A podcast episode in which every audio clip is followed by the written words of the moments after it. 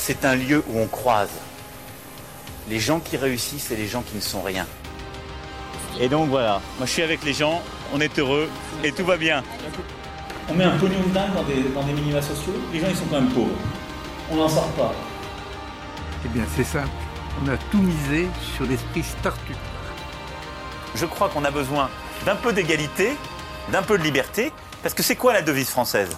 Liberté, égalité, fraternité. Eh ben, banco, voilà. Nous, c'est ça ce qu'on va essayer de faire. Top Bienvenue dans La République inaltérable, le talk politique libre, incisif et sans concession du monde moderne avec Alexis Poulain. Bonjour Alexis. Salut Antoine. Je rappelle que vous pouvez retrouver les épisodes précédents dans toutes les apps de podcast, sur Spotify et sur le monde moderne.media. Cette semaine, un épisode un petit peu spécial. On a un invité de marque avec nous. Il s'agit euh, de, du cofondateur du monde moderne avec toi, Alexis, euh, Antoine de Decker. Bonjour Antoine. Bonjour Antoine. Bonjour Alexis. Ça fait un moment qu'on voulait t'avoir dans l'émission, c'était un petit peu à l'origine du projet aussi. Euh, Antoine, c'est un peu le l'animateur de l'ombre de la République inaltérable. Euh, et on voulait t'avoir aujourd'hui parce qu'on va parler avec toi de Grenoble, parce qu'il se trouve que tu es à Grenoble, justement, ça tombe bien. Et ma, ma, bonne, ma bonne ville de Grenoble, avec, avec grand plaisir. On va parler de la bonne ville de Grenoble, mais avant ça, on va parler d'Europe. Euh, et on va commencer par quelques, petits, euh, quelques petites recommandations. Euh, on a pris l'habitude. Alexis, Antoine, qui veut commencer? Vous nous avez quelques petites lectures à nous proposer. Moi, j'aurais un livre aussi euh, dont j'ai envie de parler. Alors moi je vous recom- recommande la lecture de La Société ingouvernable, une généalogie du libéralisme autoritaire de Grégoire Chamaillou. J'avais beaucoup aimé son travail sur euh, les drones en fait. Il avait sorti un bouquin il y a trois ans qui s'appelait la, la stratégie du drone ou la théorie, la théorie du drone. Et là il s'est intéressé à tout ce qu'il appelle la littérature grise euh, des entreprises, c'est-à-dire les manuels de marketing, les manuels de management interne, euh, les rapports d'activité des entreprises, pour voir un peu comment la la société ultra-libérale s'est s'est construite en réaction, euh, en réaction à, à la société. En fait, donc pour lui, c'est une création réactionnaire.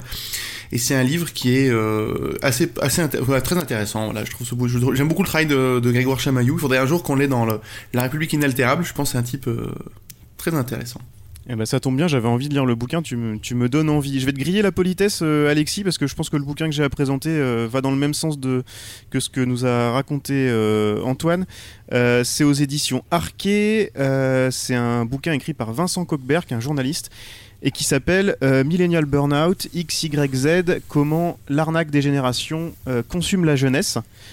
Donc il nous il montre à travers sa démonstration comment nous sommes passés des générations sociales euh, des années 60-70 aux générations médiatiques des années 80 pour finir aujourd'hui avec les générations marketing. Euh, c'est assez intéressant, ça va dans, dans cette idée d'évolution euh, ultra-libérale dont tu parlais Antoine. Euh, alors déjà, il commence par nous expliquer que le, le concept même de génération n'a pas vraiment de sens dans la recherche. Euh, et il nous explique et il démonte euh, voilà comment euh, comment cette idée de génération de millénial de génération X Y Z est en fait d'un côté une catégorisation marketing qui a pas trop de sens parce qu'il faut bien mettre les nouveaux consommateurs dans des boîtes pour les entreprises et pour la publicité et d'un autre côté aussi comment ce, tous, euh, participent à- au discours euh, là, je pense, je sais pas s'il parle de génération, euh, Chamaillou, euh, Antoine, dans son bouquin, mais c'est exactement ça. Où les entreprises, comment comment attirer euh, les nouveaux les nouveaux talents de ces générations-là, parce que euh, c'est bien connu, le millénial veut telle chose, telle chose, telle chose, alors que bon, on voit dans ce bouquin que c'est bah, des conneries, tout simplement. Voilà, donc Vincent Cockbert aux éditions Arquet, Millennial Burnout. Alexis, tu avais aussi une recommandation à nous faire avant qu'on passe à l'Europe. Moi, c'est une page de pub, oui, sur la revue politique parlementaire Vieille Dame respectable de 150 ans, euh, qui sort euh, un numéro sur les Gilets jaunes, crise institutionnelle. Euh, et, euh, et je vais rejoindre le comité éditorial de cette revue. Donc voilà, on est en train un peu de, de, de renouveler euh, ce qui va être euh, la nouvelle revue politique et parlementaire. Qui a été reprise par Arnaud Benedetti, qu'on a pu entendre dans La République inaltérable déjà. Absolument. On passe euh, sans transition ou presque euh, à l'Europe avec euh, la lettre de- d'Emmanuel Macron pour la renaissance de l'Europe. Euh, avant d'en parler, j'ai quelques questions à te poser quand même, Alexis, là-dessus. Euh, il y a notre, euh, notre ami euh, Sam sur Twitter, euh, on avait mis en son sa, lettre aux Français, euh, enfin la lettre aux Français de- d'Emmanuel Macron qu'il avait traduit, résumé, un peu les deux. Euh, il a fait la même chose pour, euh, pour la lettre d'Emmanuel Macron. C'est dommage, euh, j'ai découvert sa traduction juste après m'être tapé la lecture en entier de la lettre originale. Pas de chance. Qui vous, Alexis, tu veux nous la lire et puis on en discute ap- après? Ah, alors je lis sa version, ouais, c'est ça. Donc alors, c'est Bah ouais, plutôt. Ouais. citoyens d'Europe, c'est le moment de bien voter et pas comme les British qui se sont fait avoir par les Russes. Car sans l'Europe, c'est la guerre et la famine, et si certains pleurnichent, c'est parce qu'ils sont manipulés. Nous diminuerons vos libertés pour vous en protéger. Les migrants, j'ai un projet, on les enverra chez les autres. Par contre, Trump euh, veut une plus grosse armée, vous allez devoir la payer. Mais on tentera peut-être de taxer les GAFA. Voilà, bien. Parlons maintenant social. Nous diminuerons le SMIC pour le rendre européen. C'est ça le progrès. Et pour le climat, quoi de mieux qu'une banque? C'est chouette les banques. On en aura une aussi pour l'innovation. Rien à voir, mais les Africains, arrêtez donc de faire des enfants. Enfin, pas touche aux institutions européennes, vous ne déciderez pas. Et si ça grogne, on refera le coup du grand débat. Votez donc pour moi, ou retournez pourrir au Moyen Âge. Bisous. Voilà. Voilà. Le, le, bi- le bisou raj- rajouté par Alexis pour, pour faire bonne figure. Euh, bon, ça rappelle, euh, c'est vrai, fortement la, la lettre aux Français en pleine crise des Gilets jaunes. Euh, Alexis, est-ce que quelqu'un a dit à Emmanuel Macron que c'était pas euh, l'élection du président de l'Europe? Oui, on lui a dit, euh, je pense qu'il est au courant, mais il n'empêche, euh, il faut qu'il trouve une porte de sortie. Il est jeune, euh, et pourquoi pas euh, essayer de construire cette Europe institutionnelle impossible que Giscard avait commencé à, théoriser dans son projet de constitution européenne. Mais c'est évidemment un tract de campagne, hein, cette lettre, qui a été traduite, je crois, dans toutes les langues européennes, ou quasiment, pour dire et pour se mettre en scène comme le grand héros de la construction européenne face aux méchants nationalistes qui voudraient tout détricoter. Euh, évidemment, c'est plus compliqué que ça, et tout ce qui est dans cette lettre, ou à peu près tout ce qui est dans cette lettre, est soit impossible à réaliser, soit euh, complètement euh, loufoque. Ou en contradiction totale avec ce qu'il raconte d'habitude Alors, ça, de toute façon, oui, mais c'est c'est tout le temps la même chose. hein. Les discours d'Emmanuel Macron n'ont rien à voir avec les, les actions de son gouvernement. Ça, c'est tout le temps, c'est la base. On a affaire à une schizophrénie euh, permanente. Là, c'est quelque chose euh, euh, qui est de l'ordre de la rêverie de campagne, de la promesse du bonimenteur, parce qu'en fait, c'est l'Europe rêvée d'Emmanuel Macron. C'est-à-dire, s'il était tout seul, voilà ce que serait l'Europe. Or, il n'est pas tout seul. Les Français ne sont pas tout seuls. L'armée européenne, ça fait des années qu'on en parle, c'est extrêmement difficile. Il s'agit surtout d'assurer de la commande publique à l'industrie de l'armement européenne et française notamment et allemande. Puis tout ce qui est de l'ordre de la protection, le protectionnisme européen, ça va à l'encontre des grands traités qui ont été signés, euh, le JAFTA avec le Japon, euh, euh, le CETA avec le Canada et bientôt un traité qui va être signé avec Singapour. La même chose pour le salaire minimum européen qui est mentionné dans sa lettre. Il existe tous les pays, ou quasiment tous, tous les pays membres ont un, un salaire minimum ou bien des salaires minimums de branche qui existent mais qui sont par pays. Là, Emmanuel Macron propose un salaire minimum européen qui serait adapté en fonction des pays, mais qui serait décidé collectivement. Alors bon courage pour faire les prix, parce que ça reste encore une compétition de toute façon de prix, et une entreprise internationale, multinationale, elle ira là où le salaire est moins cher, là où elle paye le moins euh, de cotisations sociales, là où le travail est le plus compétitif. Tout dans cette lettre va exactement dans le sens du reste, c'est-à-dire qu'il faut continuer la compétition pour le climat, comme euh, le disait euh, la fausse lettre euh, qui, caricature la lettre d'Emmanuel Macron. On fait une banque, mais on ne fait aucune mesure pour la- l'accompagnement réel euh, de la transition écologique. Euh, on voit bien que quand on veut faire des champions de l'énergie en Europe, ça marche pas. Euh, Alstom Siemens, la commission a dit stop, on ne fait pas. Par contre, quand on veut faire des champions de, l'agrochimie, Bayer et Monsanto, ça marche très bien. Une boîte américaine, une boîte européenne, ceux-là ont pu se marier et, faire de, beaux petits enfants génétiquement modifiés. Donc euh, c'est des promesses qui n'engagent que ceux qui les croient et un tract qui quand même à grand renfort de marketing et de communication a été publié dans de nombreux journaux, les groupes de la presse régionale, euh, la presse nationale et certains titres européens.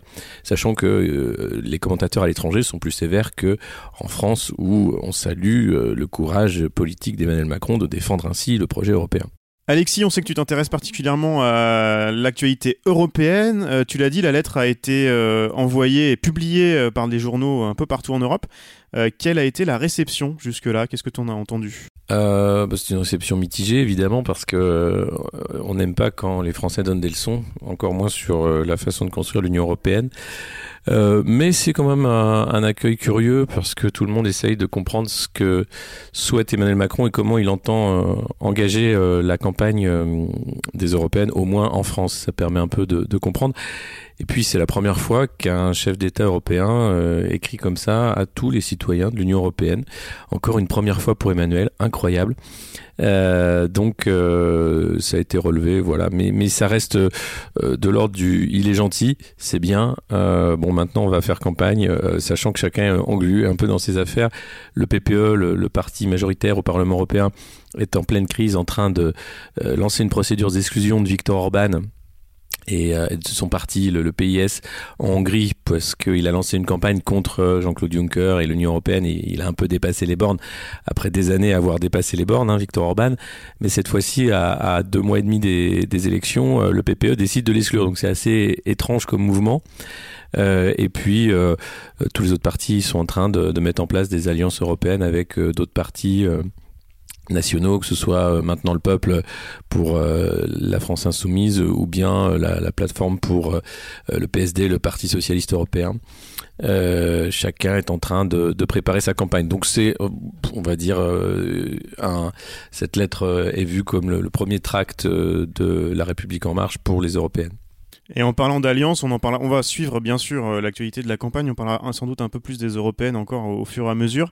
Euh, on peut noter d'ailleurs euh, l'alliance, l'alliance du nouveau monde d'Emmanuel Macron avec Raffarin, Juppé, euh, Moscovici et j'en oublie un. Enfin, ils sont ils sont tous. Euh, le Nouveau Monde ressemble quand même beaucoup à à, la Sarkozy. C'est euh, oui ça et puis des restes du PS. Enfin, ce qui est ce ce l'ADN d'En Marche, hein, c'est récupérer les, miettes et puis les bah là après avoir récupéré tous les seconds couteaux des partis, ils récupèrent tous les retraités des partis.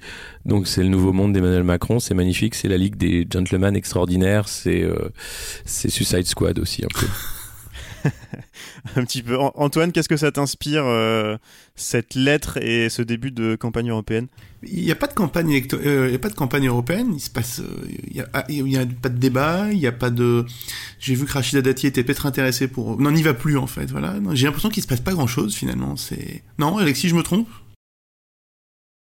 Ouais, on n'a pas encore toutes les listes déjà. On attend la liste en marche, notamment avec la tête de liste. Alors, il se dirait que ce serait Agnès Buzyn qui quitterait le, gouvernement pour euh, prendre la tête de cette liste. Euh, et, puis, euh, surtout, il y a un débat qui arrivera, mais en avril, en fait, la, campagne des européennes, elle, commence un mois avant les élections, vraiment, parce que c'est quelque chose qui intéresse peu. Enfin, c'est difficile de trouver un angle. Donc il y aura un débat télévisuel qui va avoir lieu en avril, euh, mais aujourd'hui c'est surtout de la tambouille de partis. Ce que je disais, c'est-à-dire chacun organise un peu les listes, il faut se mettre d'accord sur qui est en position éligible, qui ne l'est pas. Euh, et encore une fois, ce qui est assez drôle, c'est qu'on commence avec euh, des effets d'annonce, mais il n'y a pas de programme. C'est-à-dire que Génération aussi a, lancé sa liste en disant voilà, nous on veut faire de l'écologie machin. Jadot veut faire la même chose à peu près. le PS va lancer un truc. et puis on a des sondages. Par contre, toutes les semaines, on a des sondages quasiment sur euh, les intentions de vote aux européennes, sachant que euh, peut pas savoir puisqu'il n'y a pas encore toutes les listes et que tout ça est, un grand cirque médiatique et, politique euh, qui risque d'intéresser plus cette année quand même que qu'il y a cinq ans, compte tenu du profil du président, de la, de la grogne sociale en cours et, des questions posées aussi sur les accords commerciaux et, la suite à donner à cette construction européenne. Donc voilà, ça reste, euh, ça reste toujours euh, intéressant, surtout le dernier mois de la campagne. Là aujourd'hui, c'est une campagne de basse intensité, on va dire. Ouais, et on sait, on sait bien que une, euh, une campagne au sondage et sans programme, Emmanuel Macron est redoutable dans ces conditions-là. c'est ses conditions préférées. Le terrain un peu mouillé, effectivement. Et... c'est ça. Tu parlais de la grogne, euh, Alexis, juste avant. Euh, on va passer à l'histoire extraordinaire de la République inaltérable, qui parle de grogne cette semaine, parce que, euh, évidemment, la grogne est dirigée contre Emmanuel Macron, mais il y a une victime collatérale à cette grogne, c'est Brigitte. Et c'est c'est Closer qui nous en parle euh, cette semaine. Euh, et juste avant, je voulais faire un petit point euh, histoire extraordinaire pour vous raconter un petit peu les recettes de l'émission, parce que Antoine, c'est la première fois qu'on t'entend dans la République inaltérable, mais c'est toi le plus grand dealer d'histoire extraordinaire, quand même, on peut le dire. C'est toi qui nous fournis la cam. les histoires extraordinaires, donc, si vous êtes habitué à l'émission, c'est des articles de presse qu'on appelle ici la presse de cours, enfin pas qu'ici d'ailleurs, et qui sont souvent souvent euh, qui n'ont pas besoin de grand chose euh, comme mise en son ou comme lecture un petit peu appuyée pour devenir très drôle. Euh, et en général, quand j'ai pas d'idée, je te demande Antoine, et là tu vas ouvrir ta, ton coffre à, merveille, ton coffre à malice. Explique-nous un petit peu. Et là, direct, tu t'es dirigé vers Closer cette semaine. Bah, écoute, c'est amusant. la première histoire extraordinaire, c'était le coq, je crois, Doudou, ou la poule Doudou, je sais plus, de, de, de, Castaner. Ouais, le coq de Castaner. Et c'est vrai qu'il y a un glissement. c'est tout con. Hein. J'ai euh, dans, un de mes abonnements téléphoniques, j'ai l'accès à une application qui s'appelle Kiosque et qui permet de lire euh, énormément de. A accès à une presse de, magazines et quotidiennes aussi. Il y a un peu de tout. Hein. Muscle Magazine, euh, directeur DAF Magazine que je vous reconseille, directeur administration et financier magazine, c'est passionnant. Commercial Magazine, enfin bon, Passion, Passion Sanglier, il y a, enfin, il y a la presse française et, et, et c'est beaucoup appauvri ces dernières années, mais il reste quand même quelques quelques têtes de série. Et, euh, et c'est on devrait faire un article de DAF Magazine la prochaine. Ah, DAF Magazine, c'est extraordinaire. C'est extraordinaire DAF Magazine. Je le lis tout. Je suis venu accro à ce truc-là. Et, c'est vrai que Closer, c'est curieux. Closer et Gala, euh, c'est devenu un relais. Euh, de la Macronie, hein, on, va, on va utiliser ce mot-là. Et il y a une semaine sur deux un article sur les états d'âme de, de l'un ou de l'autre. Et, euh, et c'est souvent, bah, c'est mal écrit, c'est grotesque. Enfin, ça m'étonne toujours. Ça, c'est Sarkozy qui avait donné le là avec euh, sa rencontre avec Carla Bruni, euh, sa déclaration chez, chez mmh. Mickey à Euro mmh. Disney. Et depuis, euh, ouais, la, la, sortie, chez la sortie chez Mickey, c'était quand même super romantique. C'est vraiment des, un lover. Et, mmh. et, et, voilà. Donc non, Closer, c'est une, une fois sur deux, boum, c'est c'est magique. Et puis tu, tu, le mets très bien en son, Antoine. Il faut, il faut dire les choses. il y a souvent, il y a de, de, moins en moins de boulot, hein, parce que disons rien, rien que le texte, c'est extraordinaire.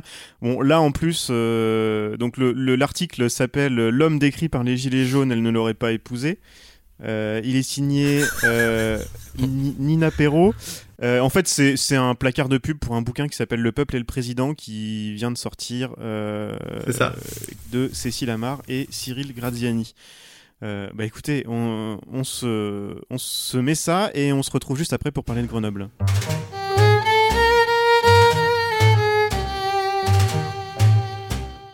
Elle l'avait toujours décrit comme plus beau que Clint Eastwood et plus virtuose que Mozart. En 24 ans, elle n'a jamais douté de son intelligence, franchissant tous les obstacles pour être à ses côtés. Mais le mouvement des Gilets jaunes a déstabilisé Brigitte Macron lui faisant relire son histoire avec son époux. L'homme dont parlent les gens, je ne le connais pas, aurait confié à ses proches l'ex-enseignante attristé de voir Emmanuel Macron taxé d'arrogance et de mépris. L'homme que décrivent les Gilets jaunes, elle ne l'aurait pas épousé, poursuivent les auteurs du récit. Une situation d'autant plus douloureuse qu'elle a toujours poussé son mari à se montrer empathique et proche des gens, celle qui revendique vouloir aller au contact des Français, celle que ses amis décrivent comme étant du liant, y a particulièrement veillé depuis quelques semaines, quitte à s'opposer vivement au chef de l'État.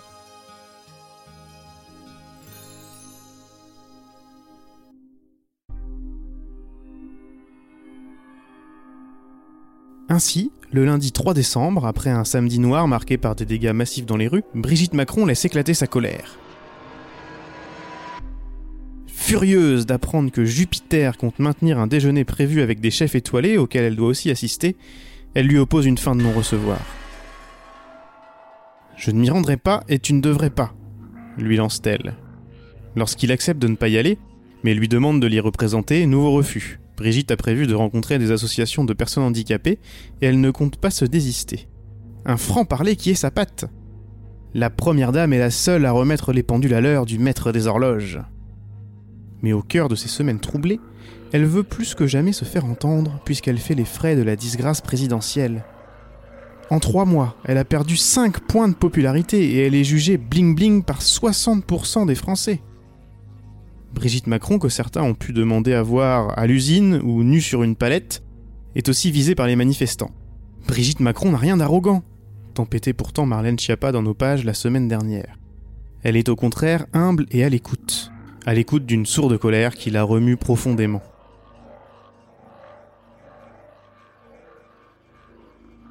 De retour dans la République inaltérable après cette séquence forte en émotion offerte par Closer. Et tu disais, euh, Antoine, juste avant, euh, que euh, Closer c'était une semaine sur deux. Je crois que c'est même plus que ça parce que là, on, on en, je sais pas si tu as entendu, on nous parlait de, de l'interview de Marlène Schiappa la semaine dernière dans nos colonnes. Donc, Closer.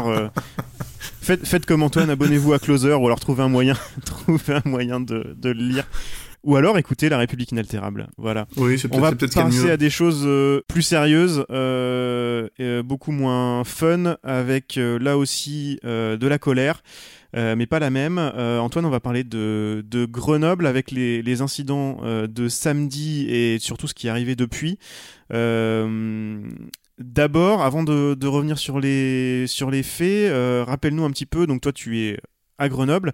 Rappelle-nous un petit peu les, violences euh, dans les banlieues grenobloises. Euh, c'est pas nouveau et on en entend parler assez régulièrement.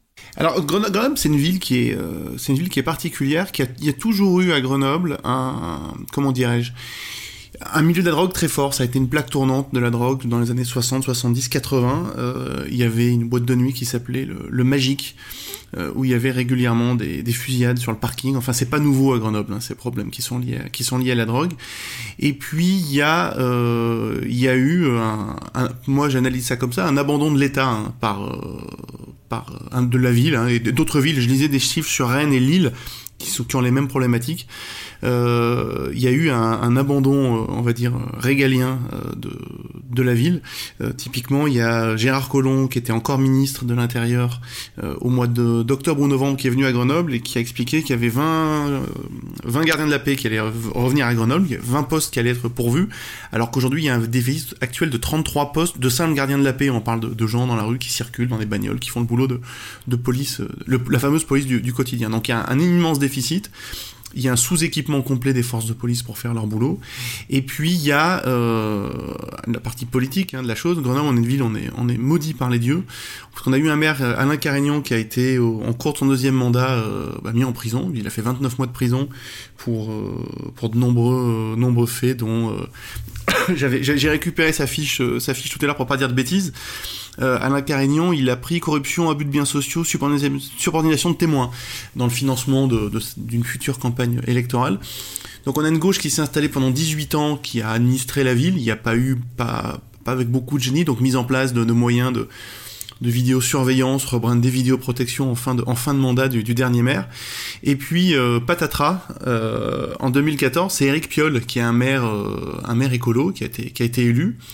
Euh, qui je pense s'imaginait pas être élu euh, seul avec sa liste seule. Il voulait faire une fusion des listes. Il a, appelé à, il a appelé à la fusion avec le, avec le PS qui était arrivé en seconde position.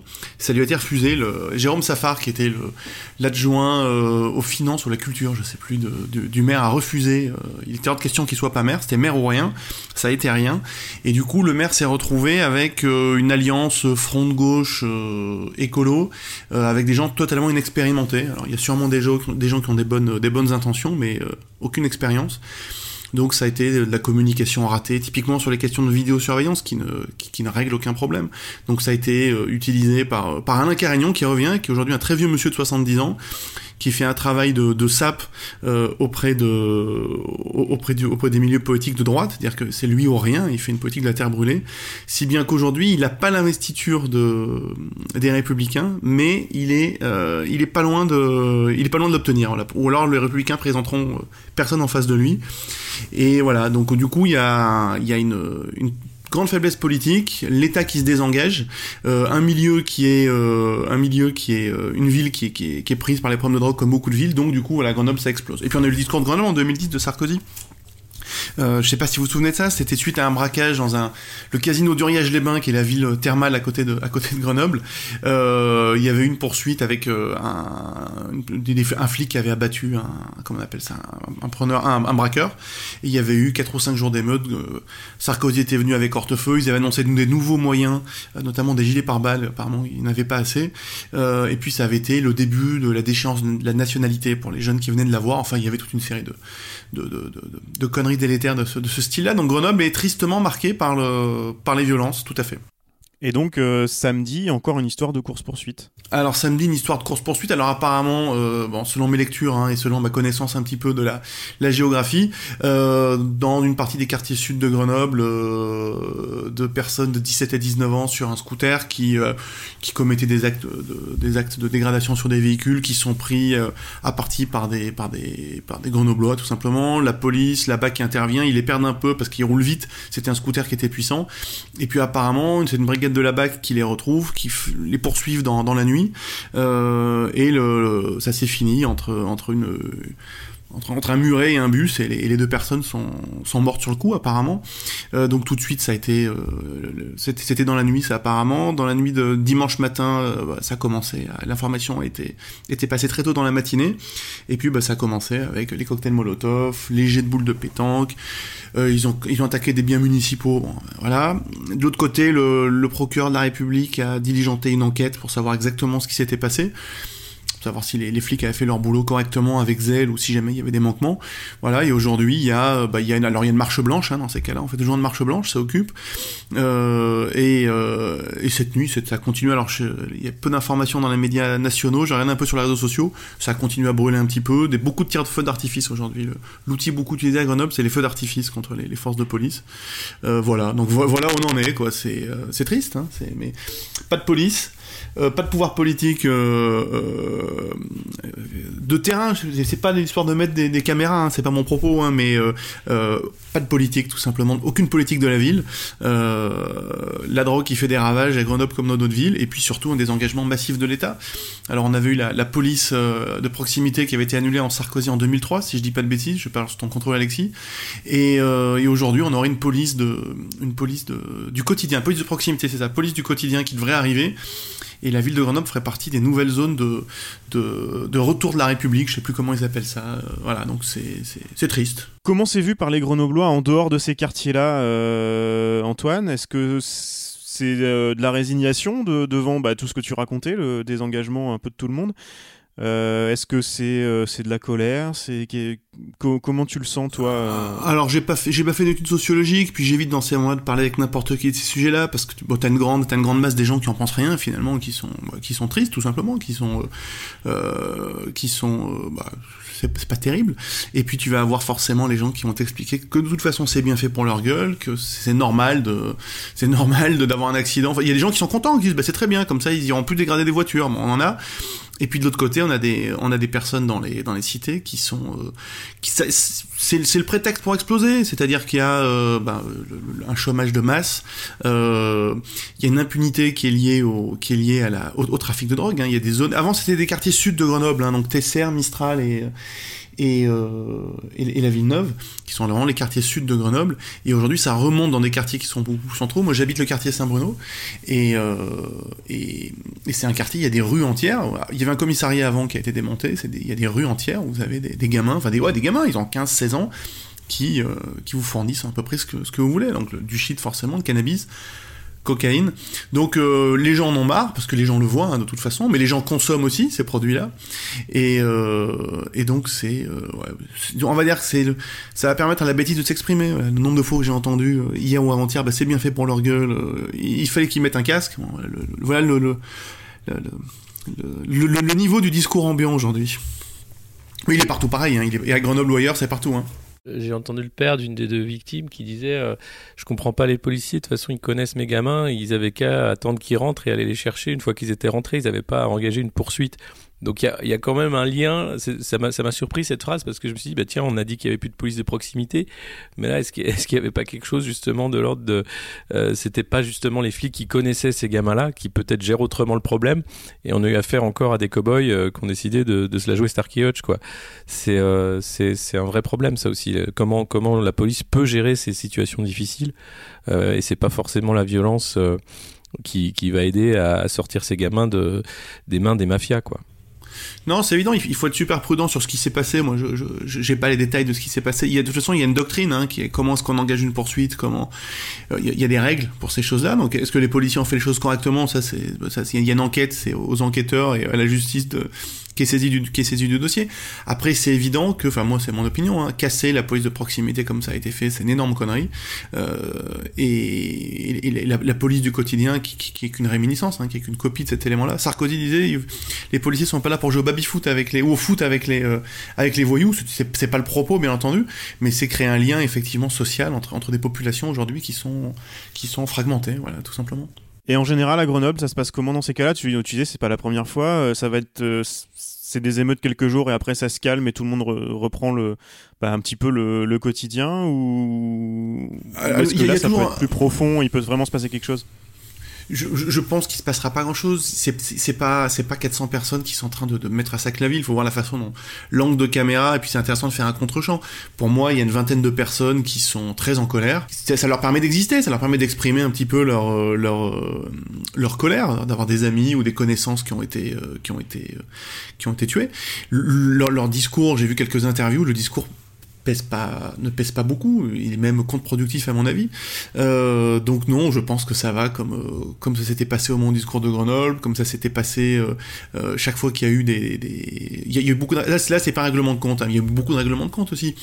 Il va y avoir une marche blanche, le, maire et la famille a appelé au calme, et puis voilà, ça va ça va ça va s'arrêter là. Hélas, enfin hélas, non pas hélas, la, la violence doit s'arrêter, mais il n'y a pas de ça peut recommencer demain après-demain, il y aura aucune conséquence on va dire à part l'écume euh, actuelle. Vous parliez tout, tout, à l'heure tous les deux de, bah, de, ces discours où finalement c'est bien fait pour eux, ils avaient qu'à mettre un casque et, de toute façon s'ils avaient rien à se reprocher, pourquoi est-ce qu'ils fuient quand la police euh, les poursuit?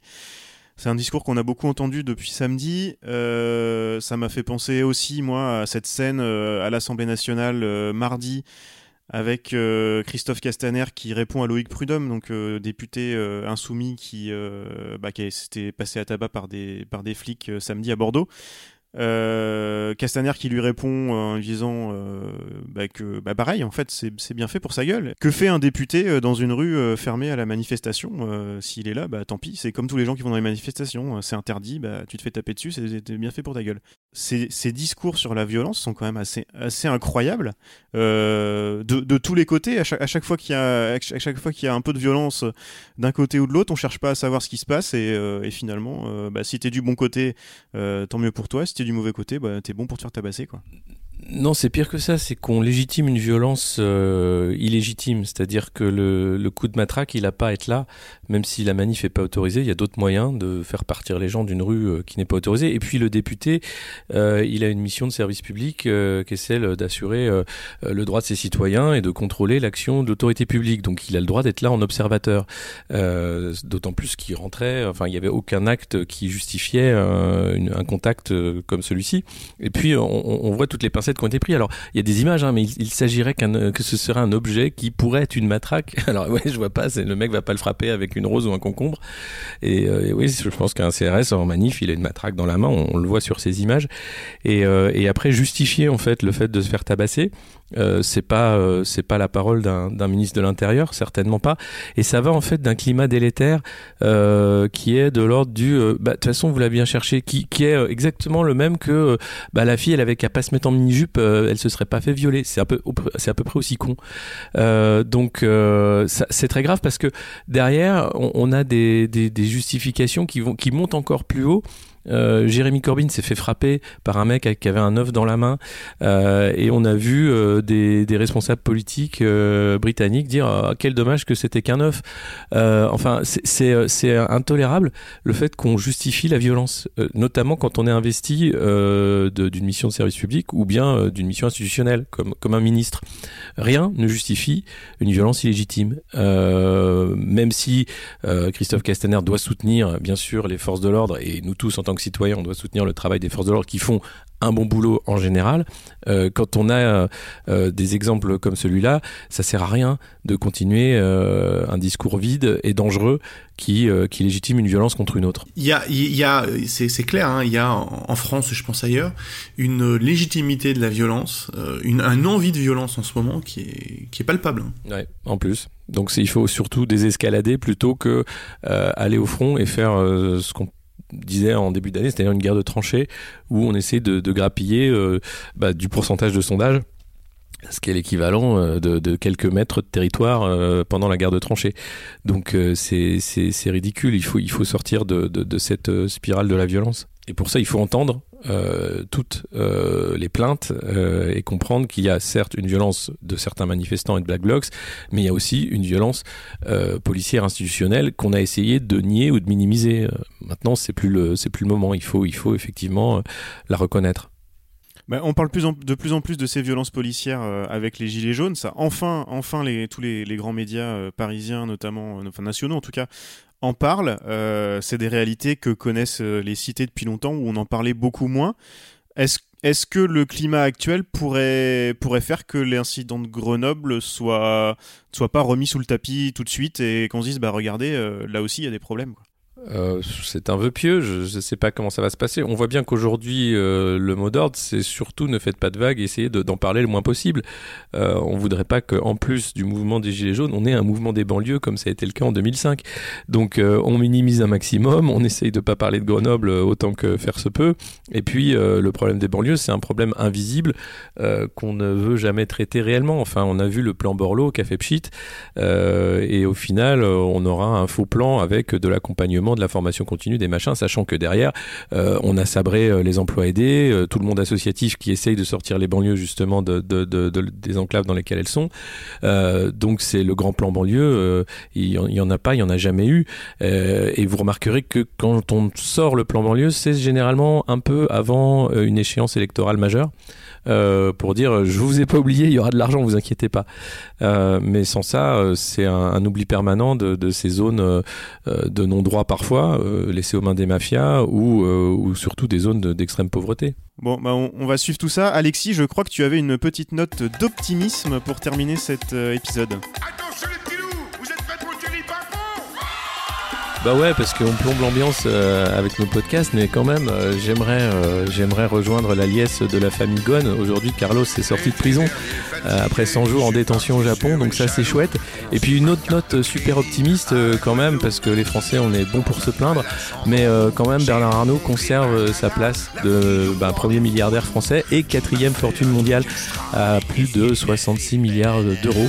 donc voilà, j'aimerais un peu que de temps en temps les Français bah, regardent vers le haut euh, et célèbre ceux qui réussissent. Ça fera du bien à tout le monde.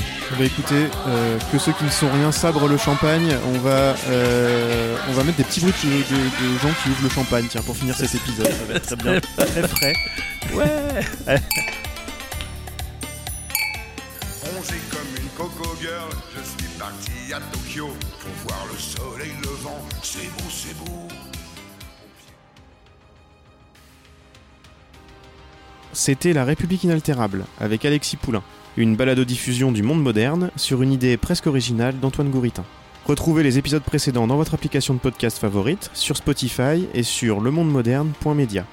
Suivez Alexis sur Twitter, poulain2012, et rendez-vous la semaine prochaine pour un nouvel épisode.